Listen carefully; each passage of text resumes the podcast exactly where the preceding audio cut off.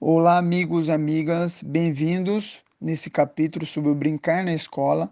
É, estarei falando um pouco da teoria, né, desse momento, dessa prática do brincar na escola, né. Quando pensamos, é, do brin é, pensamos do brincar na escola, essa prática para criança é muito rica, né, porque é um momento muito mágico, porque é um momento que ela está lá com os amigos, tendo alegria, diversão, prazer e também aquele momento de, de compartilhar os materiais, de brincar junto, de criar situações juntos e com tudo isso, é, com as ferramentas que ela tem na mão, os materiais, aquele espaço que ela tem, ela, ela consegue criar e recriar coisas que, que os adultos ficam surpresos, né? Porque para ela, qualquer é, momento para ela, quando ela está na escola, ela ela está brincando. Você pensa que não, mas ela está brincando em todo, em todo momento né, da sua prática. É, então, é, tudo isso, quando ela está praticando esse brincar na escola, ajuda muito para o desenvolvimento da criança, né?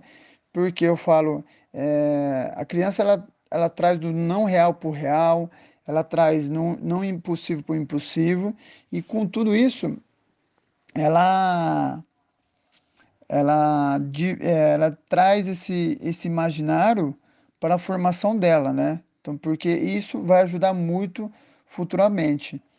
E eu vou estar falando aqui duas citações de, do, de dois autores. A primeira citação são de duas pessoas, que é o Pereira e Oliveira, de 2016, que ele fala assim: a brincadeira é compreendida como uma linguagem utilizada pela criança para se expressar e se comunicar durante a infância e tem grande importância no seu desenvolvimento social, afetivo e intelectual.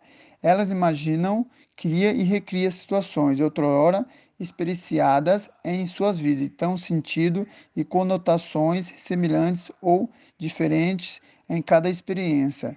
Isso é real, acontece com você que tem a prática como educador, você, você consegue que com tudo isso, o brincar acontece, né? É porque são vivências de experiências diferentes, é, são situações diferentes, e com tudo isso vai levar muito, muita riqueza para a bagagem da criança, né? Na formação dela, né? Porque o brincar, ele educa também.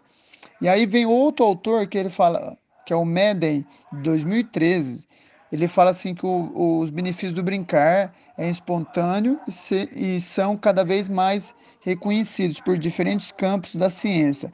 A variedade de estímulos nos primeiros anos aumenta a formação de circuitos cerebrais, ampliando o potencial da criança e no desenvolvimento de suas capacidades. Ou o poder que tem o brincar, né, para a criança, porque você percebe que esses autores que que eles comentaram, eles falam que o, o, brincar ele tem muitos, muitos benefícios, o que traz de poder para a criança. Então, tipo assim, então esse momento para a criança é, é, muito, muito rico mesmo. É, espero que vocês é, aproveitem não só esse capítulo, mas de outros autores. Aproveita essa formação incrível, aproveita o, o é, consumir muito esse livro, porque esse livro para vocês, ele vai trazer uma prática muito rica na sua formação, no seu momento, da sua prática, tá bom? Obrigado a todos e boa leitura para vocês. Até a próxima. Tchau, tchau.